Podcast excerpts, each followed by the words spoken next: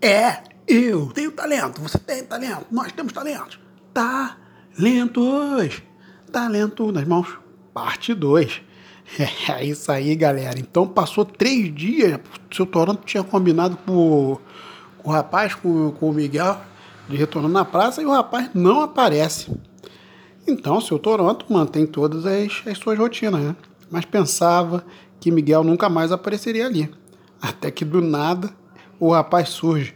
E como da primeira vez que o viu, estava todo sujo e com os papéis amassados. Seu Toronto para o jogo e apresenta o rapaz aos seus amigos. Todos ficam encantados com os desenhos de Miguel, que estavam melhores que os anteriores. Então, naquele mesmo dia, seu Toronto leva o rapaz na escola de artes, onde ele foi professor por quase 40 anos. E em, e em uma avaliação rápida pelos responsáveis atuais pela escola, percebem que ali na frente deles encontra-se um talento destes que aparecem de tempos em tempos. O rapaz ganha uma bolsa de, de estudos na escola e também um auxílio para sua família.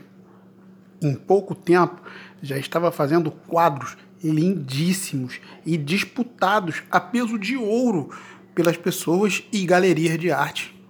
Fazia vários desenhos, era realmente um talento. O, o rapaz já não passava mais fome.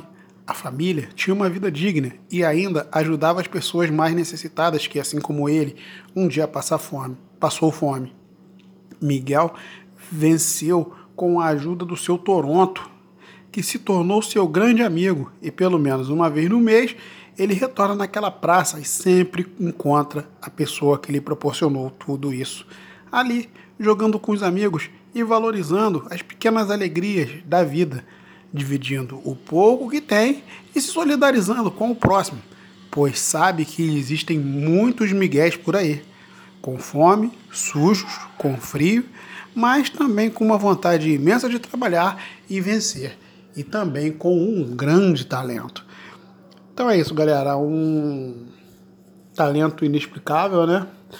O rapaz não tinha oportunidade, então vivia nas ruas, vivia pedindo, a sua família passava muito, muita, necessidade, muita necessidade, mas graças a Deus encontrou a pessoa certa, a pessoa que, que lhe abriu os caminhos da, das vitórias e conseguiu vencer com a força do seu talento. E é assim, todos nós temos um talento também. Cabe a gente descobrir, cabe a gente mostrar, cabe a gente estar no lugar certo, trabalhar para isso e fazer as coisas da melhor forma possível, porque todos nós temos um dom, todos nós temos um talento.